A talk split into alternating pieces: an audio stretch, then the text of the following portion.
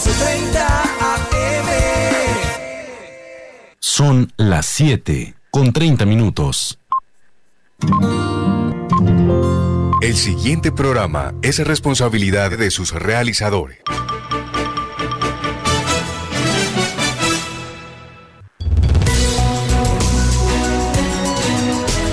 Cada sábado se abre agenda de noticias. Somos información y análisis. Información y análisis. Los hechos del Caribe colombiano y del mundo los llevamos ustedes en 30 minutos. Salud, tecnología, deportes, cultura e innovación. En Agenda de Noticias. Con Rodolfo Rodríguez y Laura Matos. Los sábados a las 7 y media de la mañana por Radio Ya.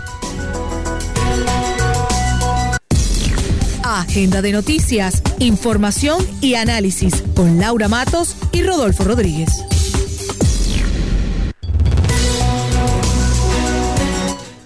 Son las 7 y 31 de la mañana. Bienvenidos a Agenda de Noticias. Hoy es sábado 25 de septiembre y con esta transmisión estamos cerrando ya el mes de septiembre porque el otro sábado comenzamos con el mes de octubre. El Se vienen las brujitas. El mes de las brujitas de, de Halloween. El bre de octubre empiezan las fiestas, por decirlo de alguna manera. Y bueno, feliz día a todos, Rodolfo. ¿Cómo te encuentras en esta mañana de hoy? Yo me encuentro bastante animado porque hoy tenemos temas bastante interesantes, pero no sin antes también queremos aprovechar para saludar a todas las personas que nos sintonizan a través de los 1430 AM de Radio Ya, también en la misma página de Radio Ya y por supuesto en la transmisión en Facebook de Agenda de Noticias. ¿Tú cómo te encuentras en esta mañana, Laura?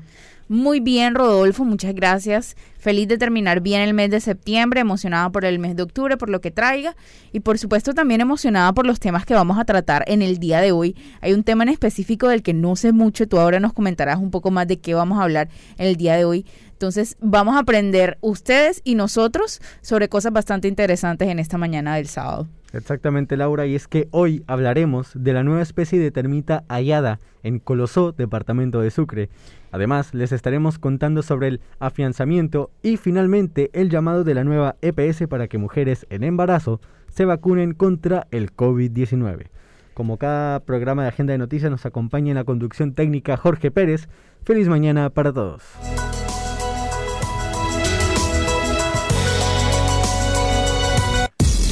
En Agenda de Noticias, Laura Matos.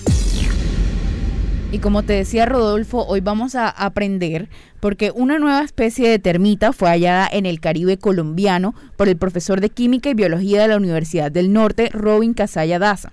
El hallazgo fue realizado en 2014 en Los Primates, reserva forestal del municipio de Colosó, Sucre, una de las áreas de bosque seco tropical mejor conservadas de la costa caribe. Y nos explica en Agenda de Noticias sobre su trabajo con las termitas. Las termitas son un grupo muy importante para la vida, para el ecosistema, para la naturaleza, porque ellas transforman todo el tema de la materia orgánica, de la materia, de la madera muerta y la recirculan para que las plantas la vuelvan a utilizar. Entonces, eh, me enfoqué desde hace seis años en este grupo y acá en Colombia, pues es un gran filón de oro trabajar sobre un grupo donde no, hay muchas personas. Entonces eh, me dediqué a estudiarlas en el Caribe colombiano porque está cerca de, de, mi área de estudio y pues en ese trabajo hemos encontrado tres especies nuevas y la última salió que es la Rugitermes ursulae. ¿Sí? Esa es la última especie eh, que encontramos y que la hemos bautizado. Y es que esta nueva especie de termita tiene un nombre particular que hace poco alcanzamos a escuchar de parte del profesor Robinson y también cuenta detalles del nombre y cuáles son las características. Esta termita es bastante especial. Normalmente las, las que hacen parte de, del mismo grupo de ellas viven por encima de los mil metros de altura y encontrar una termita acá en el Caribe, acá con bastante calor, es, es, extraño, ¿sí? Lo otro extraño es el tamaño, es la más pequeñita de todas, ¿sí? La más pequeñita de todas y quizás por ahí iba un poco del bautizo del nombre de esta especie, eh, primero porque como tiene bastantes pelitos alrededor del cuerpo, es la más pequeñita, entonces yo la vi como la osita, ¿sí?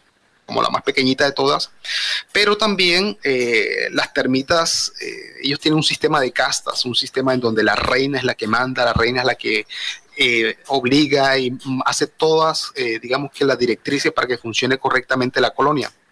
Y bueno, pues articulándolo un poco con mi Proneotermes macundianus, que fue mi especie que yo encontré previamente, entonces quise asociar al tema de, la obra de García Márquez, Cien años de soledad, en donde pues la mujer que hace todas esas actividades, que trabaja mucho, que dirige, pero que es mal reconocida, que realmente es como oculta, ¿cierto? Esa labor que hace, pero indispensable e importante en la sociedad. Entonces, mira, cuando tú mezclas eh, el tema de 100 años de soledad, el tema de la más pequeñita de Losita y el tema de, de Úrsula por su papel protagónico en esta novela, entonces pues listo, vamos a ponerle ese nombre que lleve ese componente importante de, de, esos tres puntos, ¿no? Entonces de ahí sale eh, Rugitermes ursulae. Y es que la Rugitermes ursulae es una termita costeña por ser encontrada en Colosó, Sucre, como les hemos mencionado al principio. Sostiene el profesor Casaya que otras termitas han sido descubiertas por investigadores internacionales y destaca que la Rugitermes ursulae fue hallada en un lugar del Caribe colombiano como especie endémica propia de nuestro país y por un costeño. Algunos descubrimientos en la ciencia salen de manera fortuita, es decir, uno no espera nada, eh, uno se va al campo, uno colecta colecta, termitas y uno finalmente cuando llega al laboratorio es cuando uno comienza a observar. Entonces cuando ya uno sabe qué termitas va, va a encontrar en un determinado sitio y encuentra uno un patrón diferente, entonces ya salta como la chispa. Bueno, listo, aquí parece que hay algo. Y ese algo lo observé por allá en el año 2014, pero quedó guardado en el tintero. Precisamente cuando el año pasado también salió una termita para Colombia y decidí desempolvar eso que tenía guardado. Revisé unos análisis moleculares que tenía porque inicialmente las especies se hacen con identificación morfológica, pero ahora con estudios moleculares del ADN a partir de marcadores moleculares en, la mitocondria, puede uno como tener una secuencia y poder comparar con aquellas que están presentes y disponibles a nivel mundial en bases de datos internacionales.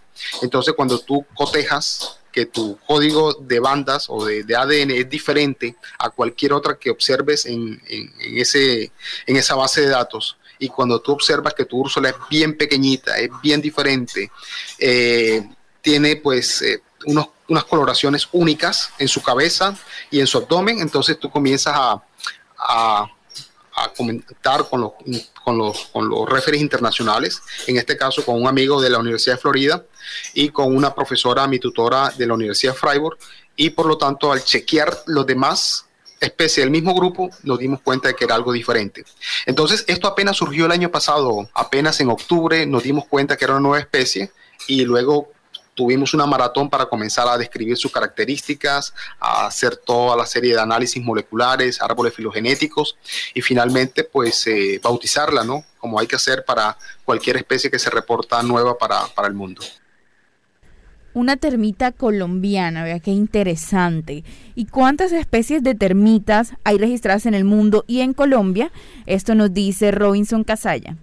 Bueno, actualmente el número ronda las 3.000 especies, porque cada día aparecen nuevos registros y eso suma a los datos oficiales reportados por los libros y por las revistas. Es decir, oficialmente hay cerca de 2.890, pero eso fue reportado en el año 2013 y de aquí hasta la fecha pensaría que eh, pueden haber más de unos 150 o 200 registros, por lo tanto el número está cercano a las 3.000 en todo el mundo. En Colombia, de pronto me estoy adelantando un poco a, la pregunta que va a seguir, pero pues en Colombia la cifra exacta está todavía en, en discusión. Eh, estoy trabajando con una colega de la Universidad Distrital y con otro colega de la Universidad Nacional para publicar un libro sobre termitas de Colombia y ahí estamos manejando unas cifras eh, que están rondando entre las 170 y 180 especies para Colombia. Pero esto todavía eh, falta mucha tela por cortar. Aquí hay un filón bien grande porque, por ejemplo, yo aquí tengo, aquí, que nadie se entere, cerca de cinco especies más para describir pero esto puede tomar todavía un poco más de tiempo y así como estoy yo, van a estar también mis otros colegas describiendo muchas especies del Amazonas, de la Orinoquía, del Pacífico y entonces el número pues eh, se queda corto, ¿no? Se queda corto las 170, 180 especies para Colombia y la idea es seguir trabajando, trabajar y trabajar para ver si logramos descifrar un poco eh, por qué esas termitas y cuántas hay aquí realmente en todo nuestro país. Además, Robinson Casaya hace una aproximación de cuántas especies de termitas hay en el Caribe. Para el Caribe también estoy escribiendo ya, como manejo la parte del Caribe, estoy manejando más o menos una cifra entre unas 45 y 55 especies.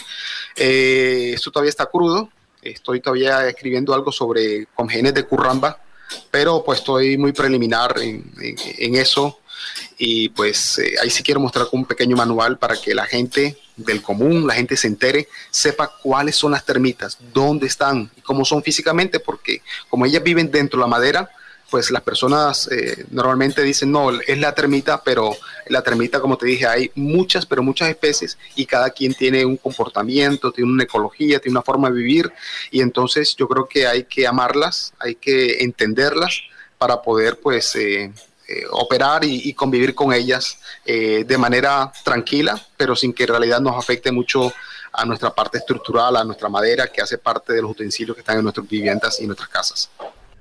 Y el punto que vamos a tocar ahora, Rodolfo, yo creo que es bastante importante porque es pues esa información que también nos interesa mucho a las personas que no sabemos tanto de las termitas. Y es que dialogamos con el profesor Robinson Casaya sobre cuál es el papel de las termitas en nuestro ecosistema, ya que tienen más de 150 millones de años sobre la Tierra, colonizando ecosistemas como el bosque seco tropical, bueno, en fin. Sin embargo, muchas personas tienden a matarlas porque creen que causan daño.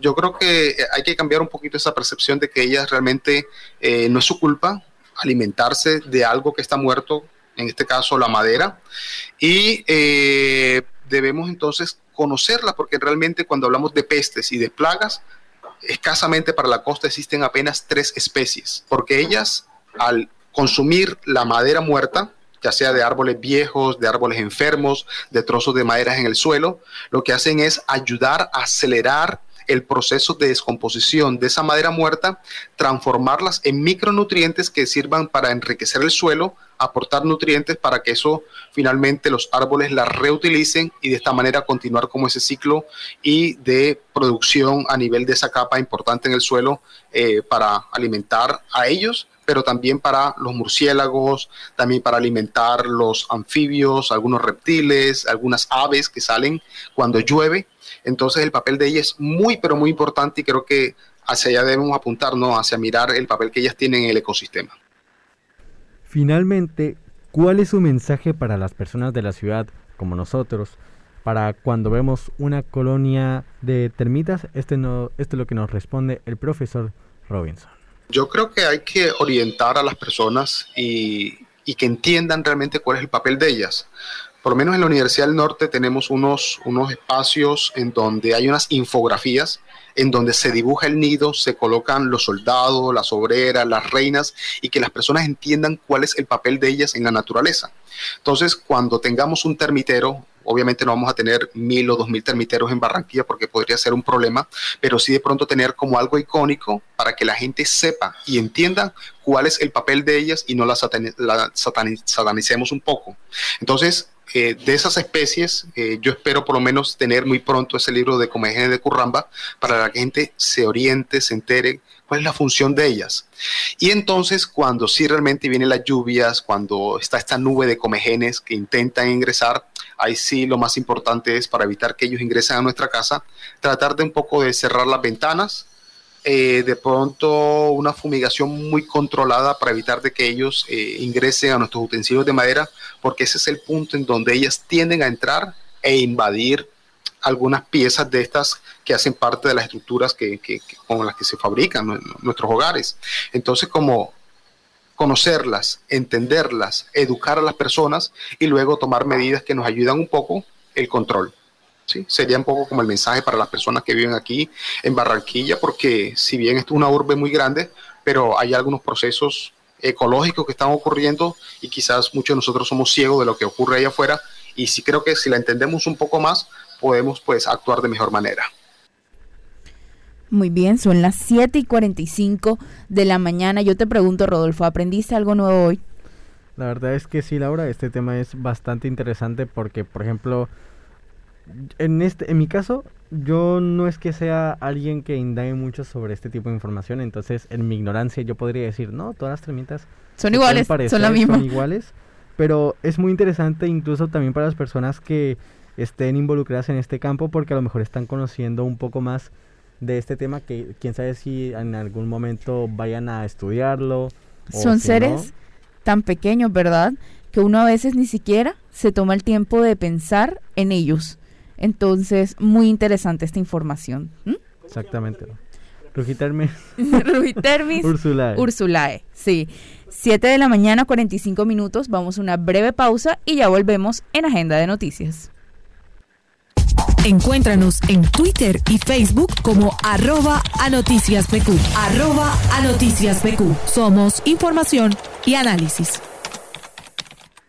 Vive la ciclovía, tu ruta segura. Todos los fines de semana en la Circunvalar de la Prosperidad. Disfruta en familia 30 kilómetros de recorrido con asistencia mecánica, médica e hidratación. Ven con tu bicicleta o con tus patines y vive la ciclovía. Un mensaje del tránsito del Atlántico. Avanza para la gente. Energía Solar, la compañía que produce las ventanas reconocidas por su calidad a nivel nacional e internacional, ofrece Ecomax, una línea de ventanas con máxima seguridad por su vidrio templado, máximo desempeño por su resistencia al viento y al agua, máximo aislamiento por su sellamiento acústico, máxima durabilidad por su garantía en sus componentes. Asúmese por la ventana que es. Ecomax, by Energía Solar. Mayores informes, energiasolarsa.com. Energía Solar, el poder de la calidad. Las empresas que piensan en el bienestar de sus empleados avanzan más. El Tránsito del Atlántico apoya a tu empresa en la renovación de las licencias de conducción de tus colaboradores a través del diseño de estrategias de bienestar y legalidad. Conoce todos los beneficios en www.transitodelatlántico.gov.co. Tránsito del Atlántico. Avanza para la gente. Energía Solar, la compañía que produce las ventanas reconocidas por su calidad a nivel nacional e internacional, ofrece Ecomax, una línea de ventanas con máxima seguridad por su vidrio templado, máximo desempeño por su resistencia al viento y al agua, máximo aislamiento por su sellamiento acústico, máxima durabilidad por su garantía en sus componentes. Asúmese por la ventana que es. Ecomax, by Energía Solar. Mayores informes, energiasolarsa.com. Energía Solar, el poder de la calidad. No dejes para mañana lo que puedas hacer hoy. No esperes hasta enero si lo puedes adelantar ya. Hoy mismo puedes renovar tu licencia de conducción sin cita previa, sin intermediarios y en ventanilla especial. Adelántate y renueva tu licencia de conducción. Tránsito del Atlántico. Avanza para la gente. Energía Solar, la compañía que produce las ventanas reconocidas por su calidad a nivel nacional e internacional, ofrece Ecomax, una línea de ventanas con máxima seguridad por su vidrio templado, máximo desempeño por su resistencia al viento y al agua, máximo aislamiento por su sellamiento acústico, máxima durabilidad por su garantía en sus componentes. Asúmese por la ventana que es. Ecomax, by Energía Solar. Mayores informes, energiasolarsa.com. Energía Solar, el poder de la calidad. Finanzas en Agenda de Noticias. 7 de la mañana, 48 minutos. Hoy vamos a hablar de finanzas también. Y es que aunque en Colombia crece de manera sostenida la penetración de la figura financiera del afianzamiento, con casos concretos como el de COP Humana, firma que registra cerca de 50 mil préstamos formales afianzados desde 2014, el mercado identifica un desconocimiento importante de su funcionamiento, alcances, formas de acceder, beneficios para las personas que necesitan un crédito y el respaldo que ofrece para la empresa originadora del mismo. De acuerdo, Luisa Martino, directora comercial de COP Humana, la pedagogía sobre el afianzamiento cobra importancia ya que esta herramienta del sector financiero está diseñada para respaldar deudas que las personas y pequeños negocios adquieren ante el sistema financiero, evitando esa molestia de tener que acudir a un familiar o un amigo para que sirva de fiador. ¿Qué significa afianzamiento? Es, así lo define Luisa Martino. La palabra afianzamiento pues viene del verbo afianzar, y, es ese propósito de, dar fianza, de dar seguridad, de dar respaldo y de dar garantía. La fianza está respaldada en el Código Civil colombiano, específicamente en el artículo 2361, y es definida como esa obligación accesoria al crédito, en virtud de la cual una o más personas, en este caso una entidad afianzadora, responde por la obligación ajena de un tercero, comprometiéndose con el que otorga el crédito a cumplirla en todo parte si ese deudor principal no la cumple. Es decir, eh, hacemos las fianzas las veces del codeudor, no siendo propiamente un codeudor, pero sí brindándole ese respaldo y esa seguridad a la entidad que otorga el crédito de que va a poder cubrir en el momento que el deudor principal entre en mora. Sí. Luisa Martino explica con qué tipo de entidades se puede prestar el servicio de afianzamiento. Este es un producto que encaja, para decírtelo de manera muy, muy, muy sencilla y coloquial, encaja con todas las empresas. Es decir, si eres una cooperativa, puedes brindar el servicio de afianzamiento a tus asociados. Si eres un fondo de empleados, puedes brindar el servicio de afianzamiento. Si eres una SAS eh, dedicada a libranza o simplemente eres una originadora de créditos, es, un producto que encaja con todas las entidades no es para un sector específico ni para un nicho específico. Es un producto que, encaja bien si se estructura de acuerdo a las características de cada una de las empresas. Ahora bien, esta pregunta es súper chévere y la conecto con lo siguiente. No funciona de tal forma de que un, deudor cualquiera eh, me llama mañana y me dice, hola Luisa, voy a tomar un crédito con X entidad, ¿me puedes servir de afianzadora? No no atendemos personas naturales de manera directa. Debemos tener un convenio previamente establecido con una empresa para que esa empresa, al momento de colocar el crédito, y si el cliente necesita una garantía o necesita un codeudor, este pueda ser reemplazado por el servicio. Hablamos de salud en Agenda de Noticias.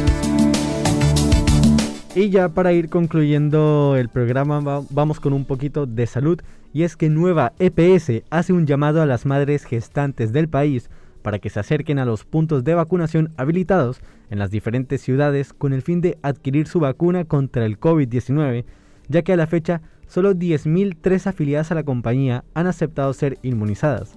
Es, es importante mencionar que de estas gestantes vacunadas tan solo 4.453 cuentan con su esquema de vacunación completo y poco más de 26.000 afiliadas aún no han iniciado su proceso de inmunización, incrementando el riesgo de sufrir complicaciones asociadas al virus por COVID-19. Según el Instituto Nacional de Salud, con corte al mes de agosto de 2021, se habían reportado en el país 110 excesos de madres gestantes por causas asociadas al COVID-19, lo que convierte a la enfermedad en la primera causa de muerte indirecta en gestantes. Con el fin de reducir dichas cifras, la enfermera Adriana Astudillo, profesional del área de programas especiales de Nueva EPS, comenta lo siguiente. Ahora es tu turno.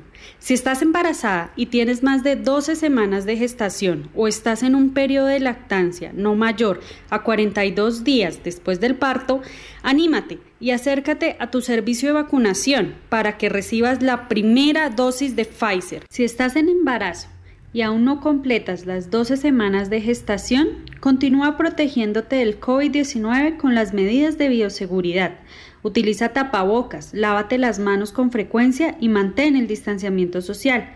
Nueva EPS te contactará para que accedas a la vacunación en el momento indicado. Somos gente cuidando gente.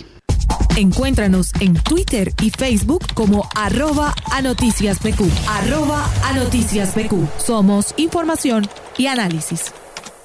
Yo creo, Rodolfo, que no hay un solo programa en el que nosotros no hagamos el recorderis, por decirlo de alguna manera, de vacunarse, de vacunarnos. Entonces, muy importante tener esta información en cuenta para todas las madres gestantes, sean de la nueva EPS o no, para todas las madres gestantes, vacunémonos, protejámonos, sobre todo en el estado en el que están, pues es muy importante cuidar de nuestra salud y esta es una muy linda manera de hacerlo, protegiéndola, protegiéndose a sí mismas y pues a los niños que llevan dentro. Entonces, una invitación de nuevo a las madres gestantes y por supuesto a todos los que nos podamos vacunar a vacunarnos. Nosotros tenemos nuestra segunda dosis en noviembre. Exactamente. sí, entonces muy pendiente siempre con todo esto de la vacunación. Lleguemos a esa meta para que poco a poco vayamos saliendo de esto. Son las 7 de la mañana, 55 minutos, y vamos con algunos saludos con las personas que estuvieron conectadas con nosotros en esta emisión de Agenda de Noticias.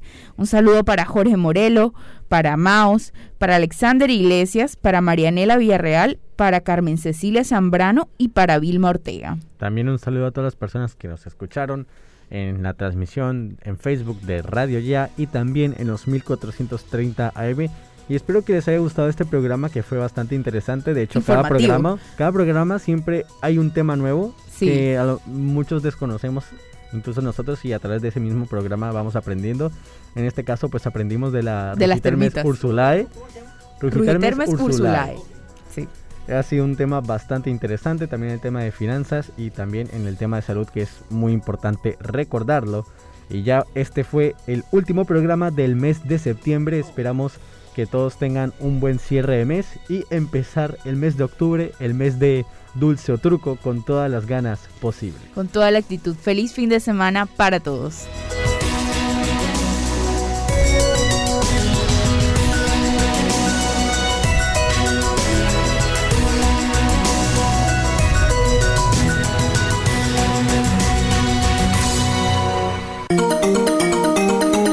Desde Barranquilla, emite